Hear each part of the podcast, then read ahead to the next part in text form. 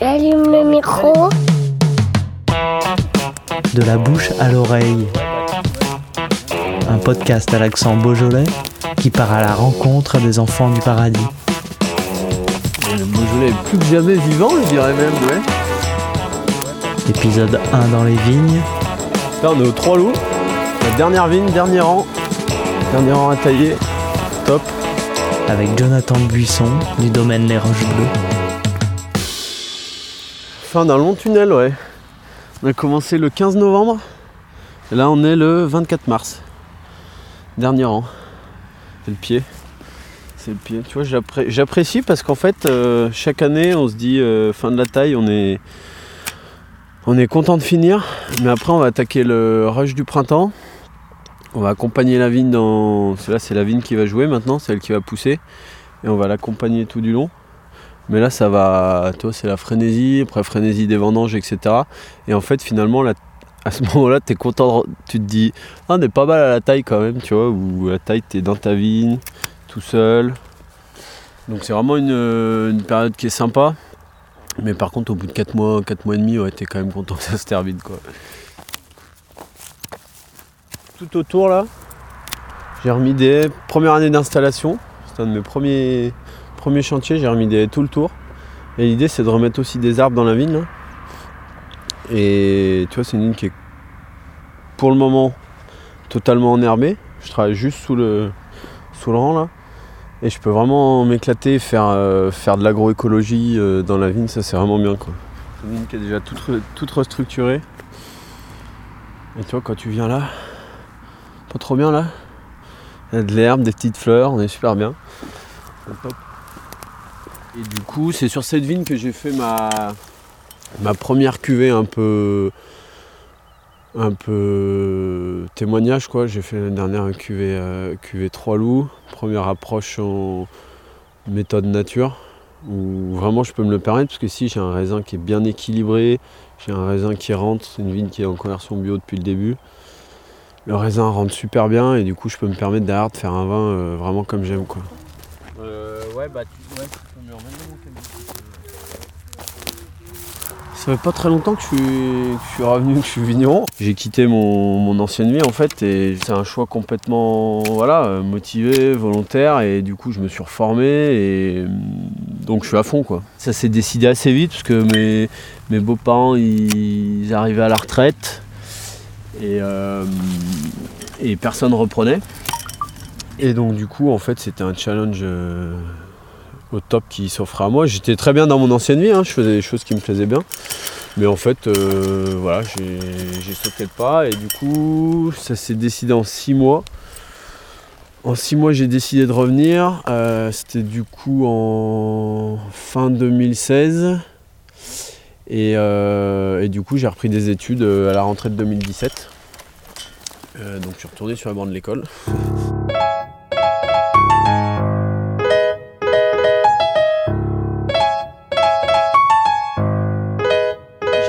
Domaine de mes beaux-parents, le domaine des Roches Bleues à Audenat. Domaine Les Roches Bleues, j'y tiens, sur le versant sud du Montbrouis. Donc sur un magnifique coteau, euh, le domaine est vraiment sur les pentes là. On le voit juste en face d'ailleurs. Pourquoi les Roches Bleues Parce que justement sur, ce, sur tout ce versant, ce versant sud là, et jusqu'à jusqu'à l'ouest, on a un terroir bien particulier qui est la roche mère, c'est de la roche bleue. Donc c'est une roche, euh, c'est une roche métamorphique, euh, schiste, euh, voilà, qui date de 400 millions d'années. En fait, tout autour, on a des, des granites roses là, ça donne vraiment des, des terroirs, des différents. C'est ce qui est assez ouf d'ailleurs dans le Beaujolais. On, je disais tout à l'heure, on a des magnifiques terroirs.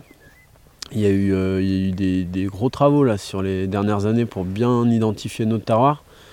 Et notamment, euh, ça a notamment débouché sur, euh, sur le géoparc, euh, géoparc mondial de l'UNESCO, qui met vraiment en avant la, diversité géologique. Et donc ici, là, sur, moi, sur mes, sur mes sols, j'ai beaucoup de ces roches bleues. J'ai aussi des, des granites roses, puis d'autres terrains. Ici, tu vois, on a en haut de cette parcelle, là, on a des roches bleues. Et là, ici, on est sur des terrains plus d'alluvions anciennes. Et, euh, et en fonction de cet terroir, tu vas vraiment travailler différemment et tu peux aller chercher des choses différentes euh, sur terrain. Quoi. Ça, c'est topissime aussi, mais il faut bien connaître ces terroirs. T'apprends? On apprend à les connaître, ouais, ouais complètement. Il bah, faut tout le temps apprendre en fait. On est toujours dans, le- dans cette notion d'apprendre.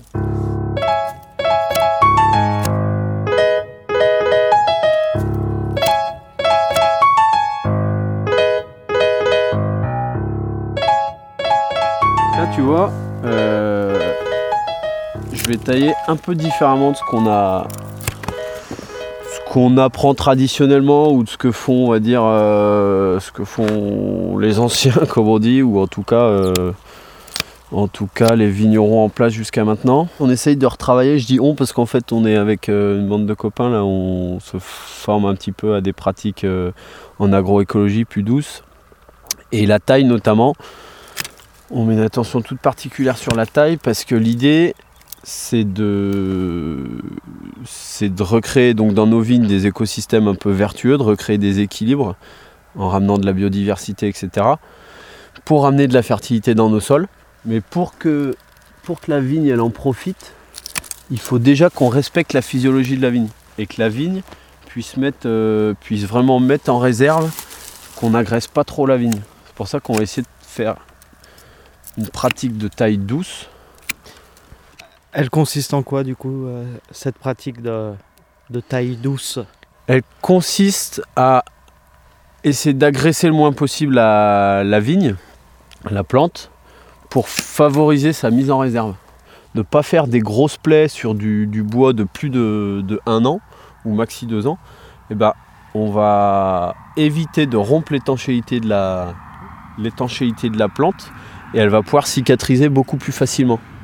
Donc on va plutôt privilégier de tailler par le haut, tu vois, privilégier ici, de garder un bourgeon franc pour que l'année prochaine, on pense déjà à l'année prochaine et les années d'après, on n'ait pas besoin de venir faire une grosse plaie qui va, abîmer la plante et qui va lui demander beaucoup de réserve pour recouvrir cette plaie en fait. C'est ça l'idée.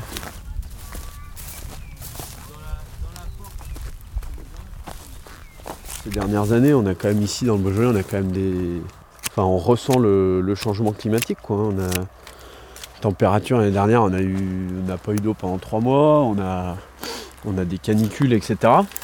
Et donc la plante, ça, ça l'a fait, voilà, ça- elle change aussi d'environnement, donc ça l'a fait stresser. Et pour qu'elle accepte mieux ces chocs climatiques, eh ben, il faut qu'on, faut qu'on soit plus doux avec elle, quoi. Et notamment, il faut qu'on maximise sa mise en réserve. C'est hyper important. Si tu veux, euh, pareil, à l'état naturel, la vigne, faire du fruit pour elle, c'est le dernier recours. Elle s'en fiche de faire du fruit, elle. Le fruit, c'est faire un pépin pour se reproduire. euh, mais si tu laisses une vigne faire euh, pousser comme elle a l'habitude en tant que liane, eh ben elle, elle va pas faire de fruits, quoi. Enfin, ou très peu à l'état sauvage. Donc, nous, on cherche à avoir du fruit, mais il faut quand même qu'on respecte aussi sa, pérennité et qu'on accepte qu'elle s'allonge un petit peu, etc. En fait, l'idée, c'est de plus prendre en considération la plante, quoi. Et la physiologie de la plante et son, et son, et son état euh, naturel, quoi. Voilà. Dans ce qu'on fait, dans l'agroécologie, etc., l'idée, c'est plutôt que de lutter contre, c'est faire avec. C'est pareil pour l'herbe. Plutôt que de lutter contre l'herbe comme on fait depuis des années, eh ben, arrêtons de lutter contre, de détruire et faisons avec quoi. Construisons autour de ça. Prenons ça en considération dans nos pratiques et servons-nous-en.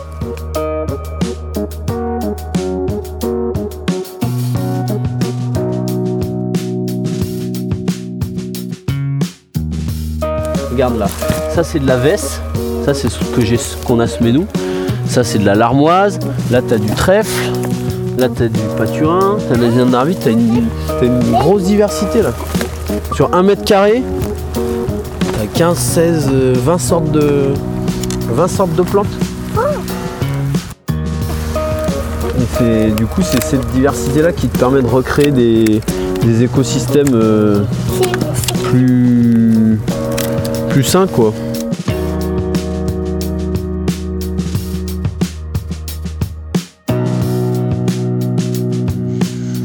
Bien à ma place quoi. Tout à fait.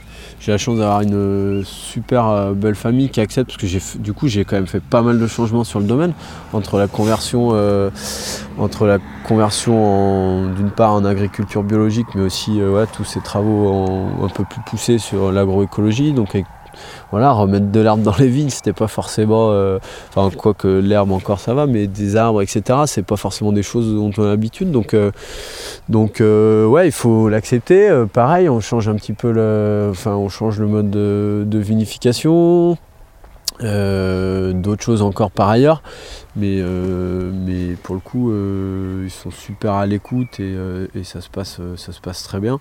Une de mes autres motivations principales, c'est que je suis, un amoureux de ma région et je pense qu'aujourd'hui le Beaujolais il a, il a des atouts énormes et qu'on a, on a un peu subi sur les dernières décennies. Voilà, on peut aussi s'en prendre, s'en prendre à nous-mêmes hein, collectivement. On n'a pas fait forcément tout ce qu'il fallait pour euh, magnifier nos terroirs et faire savoir qu'on était un,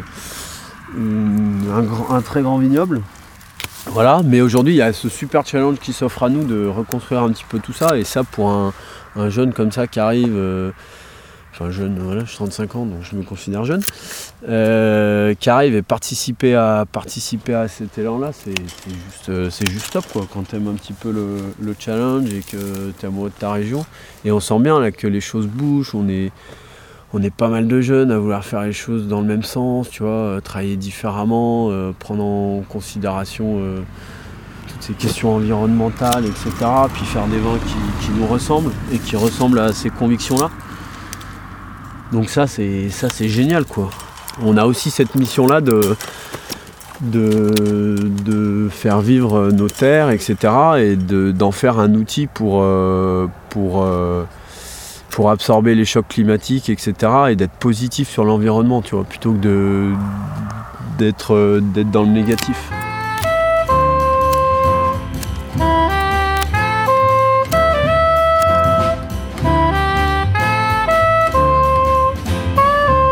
Voilà, sur le domaine là que tu refasses quand tu quand tu arrives le matin tôt là, au printemps, et qu'en face là tu vois le, la chaîne des Alpes avec le Mont Blanc qui se détache, tu regrettes pas forcément ton bureau parisien, tu vois.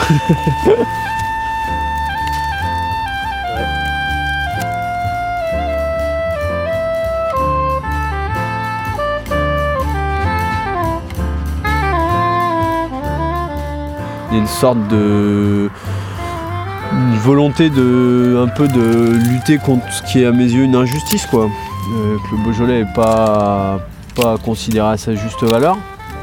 Et puis, euh, et puis tout ce travail autour de, autour de, rendre notre, notre viticulture positive, etc. Bon, tout ça, c'est un petit peu aussi des engagements sociétaux, quoi. Tu vois et donc ça, ça me, ça me fait, c'est un vrai leitmotiv au quotidien.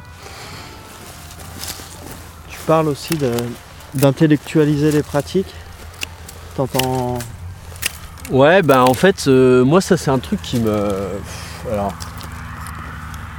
En fait, je me, rends compte que, je sais pas, moi quand j'allais. Euh, donc moi je suis originaire d'ici, même un peu plus haut du Haut-Beaujolais, et donc euh, terre très. Enfin, campagne agricole quoi.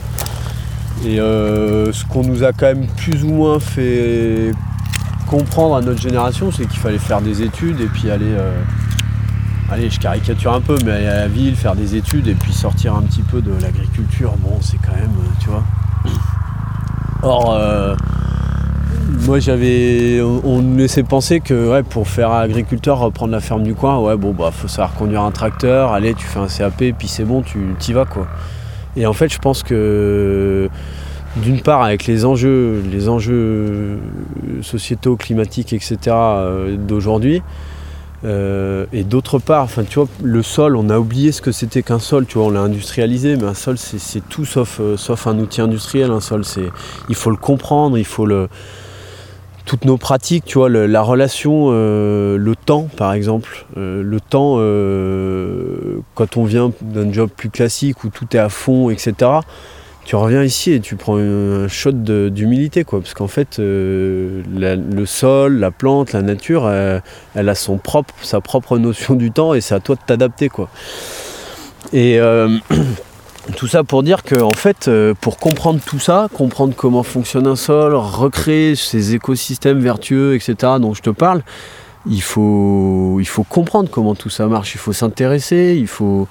Euh, et en fait, je pense que c'est tout le contraire de ce qu'on a fait depuis, depuis des années, abandonner, euh, abandonner toute cette réflexion à des, à des, à des industriels qui vont, qui vont t'apporter des solutions, mais non, en fait, c'est pas ça, c'est au contraire, il faut, faut vraiment comprendre, se poser des bonnes questions, et quand j'ai intellectualisé nos pratiques, c'est que il faut, il faut pas faire les choses euh, machinalement, il faut essayer de comprendre, réobserver la nature, comprendre comment, comment elle opère, comment elle agit, pour nous nous intégrer là-dedans, et non pas euh, arriver avec nos gros sabots et bim bam boum, euh, nous à faire comme ça, puis après on se rend compte... euh, ah bah ouais en fait au bout de 10 ans ah bah ça ça marche pas. Tu vois on utilisait tel produit mais en fait maintenant ça marche plus. Bah on en utilisait un autre. Non c'est fini ce temps là je crois. Il nous rejoint quand il a fini, Gabin. Allez. ça en même temps il faut il faut pas non plus euh, il faut pas non plus taper sur tout ce qui a été fait et c'est sûr que je te disais collectivement je pense que on a fait des erreurs. En même temps c'était aussi euh, aussi une époque tu vois nous on essayait de remettre de l'herbe mais à un moment donné euh, je pense que la génération de nos parents, quand ils ont, quand ils ont vu leurs parents bûcher beaucoup, parce qu'ils n'avaient pas les mêmes moyens aussi, tu vois, euh, piocher un petit îlot de vigne, se tuer à la tâche, euh, tu vois, c'était de la paysannerie euh, à l'ancienne, quoi. hein. Euh, quand on leur a proposé des solutions où en fait ils allaient pouvoir plus travailler le dimanche et puis passer du temps avec leurs enfants, puis en fait où on se posait pas forcément encore toutes les questions qu'on se pose aujourd'hui, bah ils ont fait ce qu'ils pensaient être bien quoi tu vois et ça faut, faut l'intégrer aussi et tu vois pour quelqu'un comme moi qui, qui arrive enfin même si je suis originaire d'ici mais je reviens quand même ici là encore il faut faire preuve d'humilité comprendre euh, toute cette histoire euh, s'intégrer et faire passer ce que tu as envie de faire en douceur en essayant de convaincre euh, voilà mais sans être frontal et en, essayant de comprendre ce qui se faisait et d'emmener tout le monde sur cette voie. Voilà. Pour emmener tout le monde, il faut pas heurter, les gens, comprendre pourquoi ils ont fait ça et, faire, les faire changer avec nous. Ça aussi. Et ça, c'est important. hein. Je pense que c'est vraiment important. J'en ai sauté, hein, là.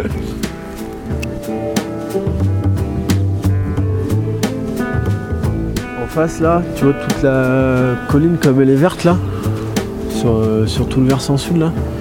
Bah ça, ça veut dire qu'on est un peu tous dans la même dynamique de, de laisser de l'herbe dans nos vignes, de faire avec, etc. Et quand tu vois ça, tu te dis ouais, je suis pas tout seul dans mon coin sur ma petite parcelle quoi.